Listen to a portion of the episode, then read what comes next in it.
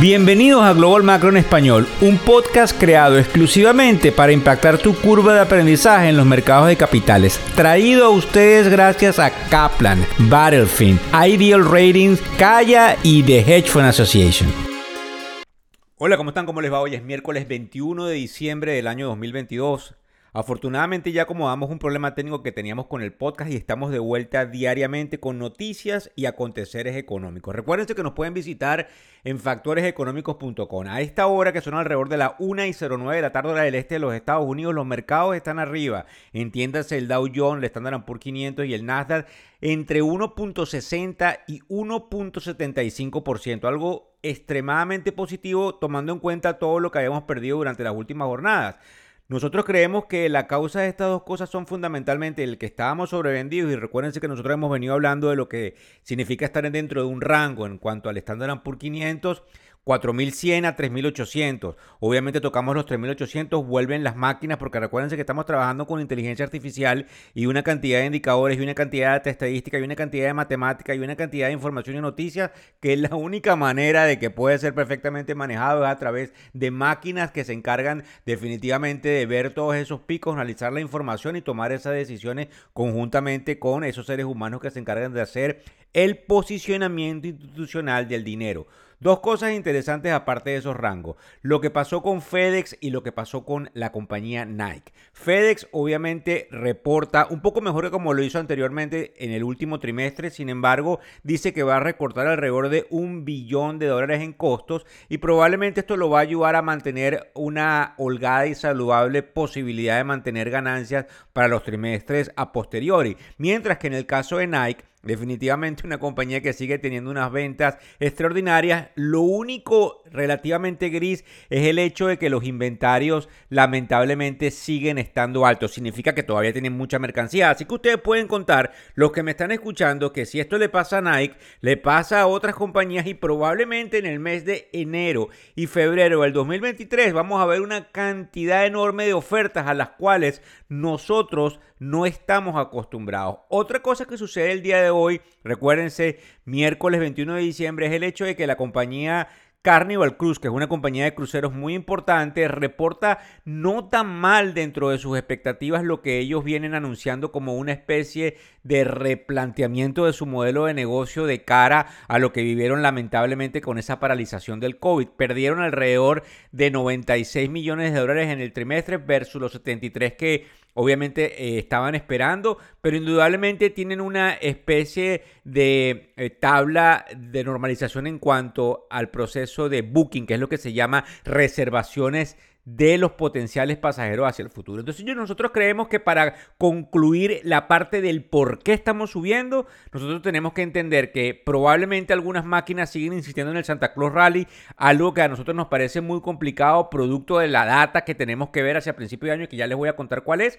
Y obviamente estas ganancias que lo que hacen es entrever que aunque el año 2023 puede ser complicado, las ganancias pudiesen no ser tan malas como muchos lo habían venido esperando. También vamos a hablar algo importante el día de hoy que tiene que ver con Apple, con China, con Ucrania y Rusia. El presidente de Ucrania está aterrizando en los Estados Unidos ahora mismo para dirigirse al Congreso y reunirse en la Casa Blanca con el presidente Biden. Algo interesantísimo, porque obviamente tenemos que hablar de cómo debería reaccionar Rusia, cómo debería pasar algo con la energía y con el petróleo. Además que vamos a hablar al final del podcast rapidito de lo que puede ser esas expectativas de un rally basado en data, nuevamente estadística. Pero antes quiero darles a conocer algo que me llamó mucho la atención. Como ustedes saben, estuve viajando y me pude leer los extractos de un libro que se llama The Obstacle is the Way, que significa que eh, este señor de nombre Ryan Holiday escribió este libro donde dice que el obstáculo es el camino y que la recesión probablemente es buena, donde él muestra con hechos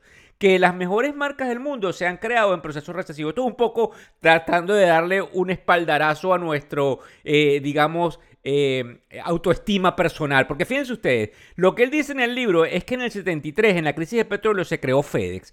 Disney en el market crash, la caída eh, abominable del año 29. Julie Packer en la recesión del 35. Charles Schwab, que es una compañía de brokerage de, de, una casa de bolsa online, en el market crash del 74. Kurz, que es una compañía de bebidas, de cerveza, en el 1873. Costco en otra recesión, 1970 General Motors en el pánico de 1907 y Procter Gamble en el pánico de 1837. Además de que se me, se me, se me trae la idea increíble de que Microsoft se creó en el 75, que también hubo una recesión espantosa. Entonces, ellos dicen, o este señor Ryan, que los eh, fundadores que viven en el presente, que no se dedican nada más en recortar costos, sino en atender y solucionar los problemas de los clientes, son los que salen adelante. Y yo creo que esto es bien importante porque todos nos preguntamos qué va a pasar en el 2023.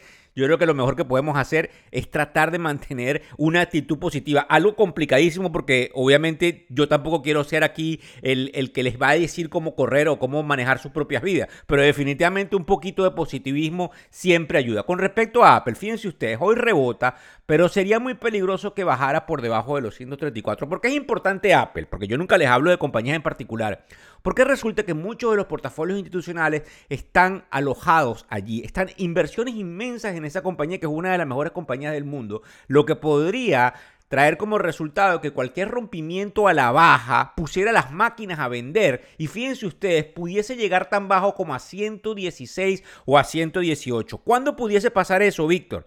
En el caso de que salga alguna noticia que tenga un catalizador bastante malo, eso no es lo que esperan algunos, pero hay que estar preparados porque en esos niveles de 116 y 118 habría que hipotecar todo por comprar Apple, porque Apple obviamente es una compañía que mantiene un flujo de caja buenísimo. En el caso de China, lo que nos llama la atención, que son unos artículos que están en Reuters y en Bloomberg, que como ustedes saben son cadenas de noticias, dicen que los casos de COVID son espantoso que ni siquiera lo reportan las agencias de noticias y que inclusive el gobierno chino al cambiar la dinámica ahora de que todo el mundo sale a trabajar, le está diciendo a la gente que si tú lo que tienes es una fiebre, una tosecita, te me vayas otra vez a trabajar es algo increíble cómo la dinámica de este régimen comunista cambia, pero hay mucho miedo, como yo les he venido diciendo, de que pudiesen aumentar las muertes. Con respecto a qué puede pasar, que es lo que nos interesa a todos, estamos en esta especie de bola de cristal, hacia dónde vamos en el corto plazo. Fíjense bien, un gran amigo mío de nombre Omer Shedar, que es el presidente fundador de la compañía Omega Point,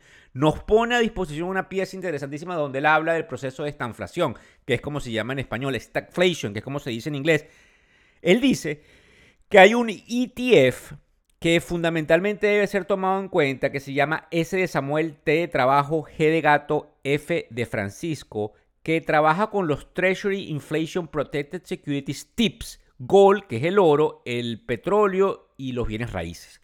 Hay que tomarlo mucho en cuenta porque él dice que durante los primeros meses y los primeros dos trimestres del 2023 nosotros pudiésemos estar lamentablemente viendo un decrecimiento con inflación.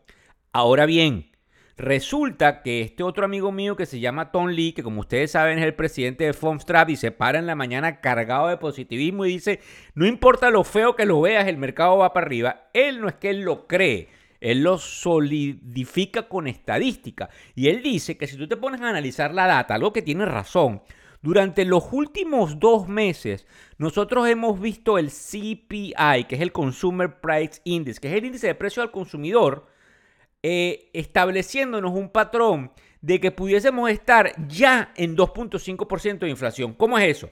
Bueno, mira, si tú estás en punto 20, si tú estás en punto 30. Si tú estás en punto 25, tú lo anualizas y te está dando 2 tanto o 3% o 2.75%. Pero tú puedes analizar que la data, si el número que nosotros vamos a tener a principios del mes eh, de enero del 2023 nos indica que la inflación de diciembre también se ubica relativamente benigna, nosotros podemos decir que anualizando una data de tres meses estamos montados en el 2.5% de inflación y él dice que eso es lo que garantiza que entonces los compradores de acciones, los institucionales, el, el público en general vuelva otra vez al mercado a comprar.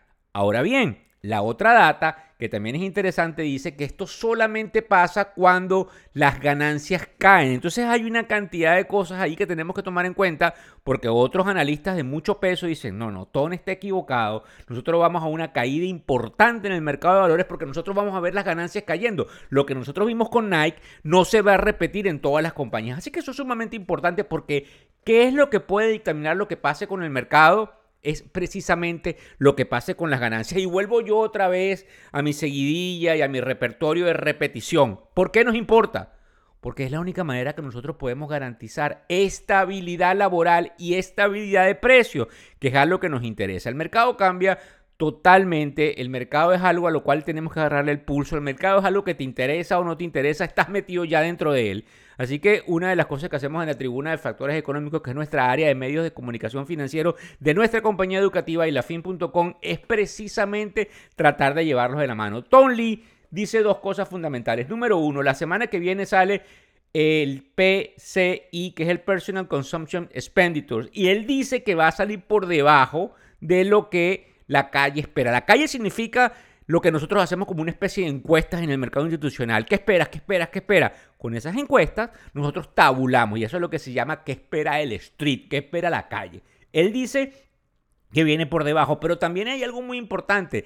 Él dice que va a haber una sorpresa en cuanto a lo que sería eh, el CPI que sale el próximo 12 de enero eh, del 2023. ¿Por qué es importante? Porque él dice que vamos a salir en tan solo 0.15, lo que nos apunta a la inflación por debajo del 2%. Claro, si tú la extrapolas y la anualizas. Ahora bien, ¿por qué quería dejarles este punto de último?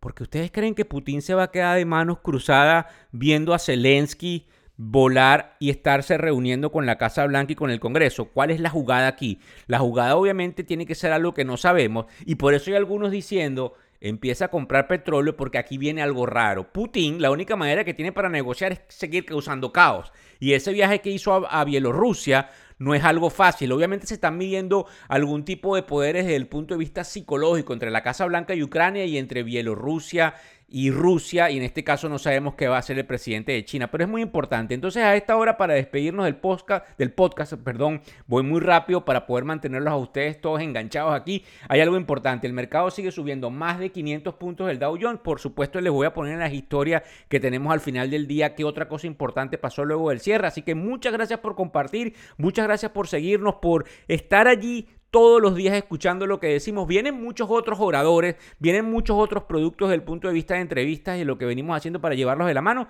Así que muchísimas gracias y nos vemos en la jornada de mañana. Hasta luego. El podcast Global Macro y de Factores Económicos ofrece una visión global de los mercados de valores y dicho análisis es producto de la compilación traída por diferentes fuentes de investigación de mercados institucionales. Por motivos y declaración regulatoria, este podcast no debe ser interpretado como una recomendación precisa en inversiones, bien sea en productos y o vehículos financieros. Y además, sugerimos consultar con su respectivo sector particular de inversiones o su equivalente en caso de suscitarse cualquier duda que pudiese derivarse de nuestra fuente informativa. Este podcast es narrado por Víctor Hugo Rodríguez, quien es un conocido profesor y comunicador financiero, cofundador de la plataforma educativa y lafin.com. Muchas gracias.